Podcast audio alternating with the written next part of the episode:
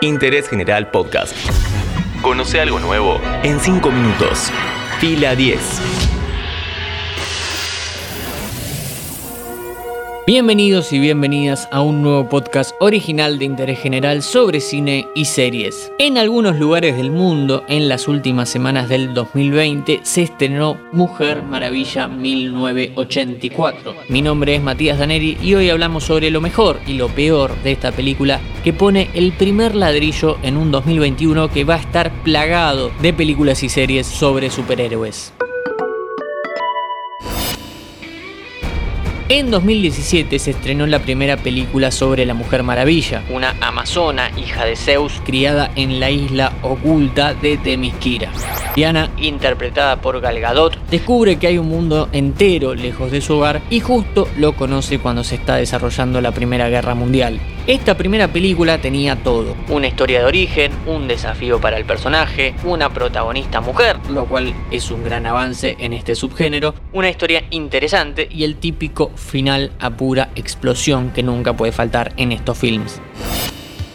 Con el éxito de la primera, la directora Patty Jenkins tenía luz verde para rodar una nueva historia. En Mujer Maravilla 1984 tenemos a Diana, en la década del 80, aún afectada por el desenlace de la historia anterior, al mismo tiempo que todavía se oculta de la humanidad como heroína, pero vive camuflada como una persona más. Además, tenemos dos villanos, Maxwell Lord y Bárbara Ann Minerva, y si todo esto no alcanza, vuelve de la muerte el novio de Diana y hay una piedra que concede deseos a cambio de que pierdas algo.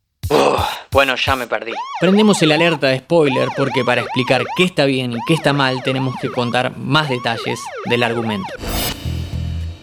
Recién decíamos que hay una piedra que te cumple un deseo, pero esa acción tiene una consecuencia inmediata. Algo así como el capítulo de Los Simpson de la pata del mono o la película de terror Wishmaster. Este elemento mágico sirve para que la trama avance, no de una manera sutil, sino que exagerando una cosa por encima de la otra sin que nada quede lo suficientemente sólido. Tal es así que, en media hora, el villano pasa de ser un estafador a un empresario exitoso, después a tener la autoridad de un presidente y por último, a ser casi un ser todopoderoso, mezcla de Jafar en el final de Aladdin y Goku pidiéndole a la gente que levante las manos para poder juntar más poder.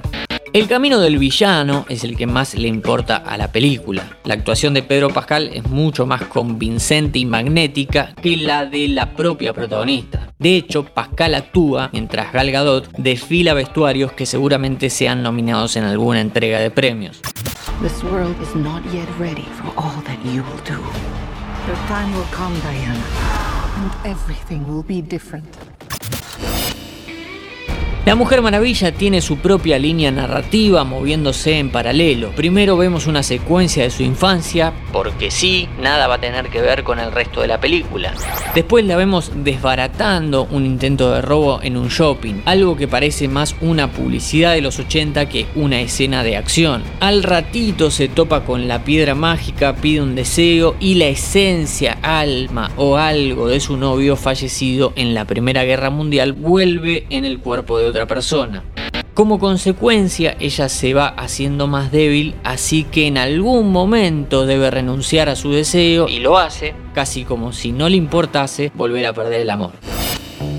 A todo esto también está el camino de Chita, otra villana, pero no es muy entretenido y sirve solamente para una escena de pelea bien coreografiada. Lo que sí es un personaje bien interpretado por Kristen Wiig. Mujer Maravilla en 1984 es floja, se mueve por un camino que no se entiende muy bien. No entendemos qué quiere el villano, la protagonista, ni nadie dentro de la cinta. El personaje de Pedro Pascal finalmente tiene redención, lo cual es raro porque en dos días destruyó al mundo. Las dos horas y media están plagadas de temas de actualidad, con violencia de género, acoso y hasta un muro que se levanta mágicamente. A nada se le da mucho valor, todo aparece de un momento a otro y lo olvidamos casi con la misma velocidad. Hoy en Interés General hablamos sobre Mujer Maravilla 1984, la primera película de un año que va a estar plagado de largometrajes y series de este subgénero. Interés General Podcast. Encontrarnos en Spotify, en Instagram y en interésgeneral.com.ar.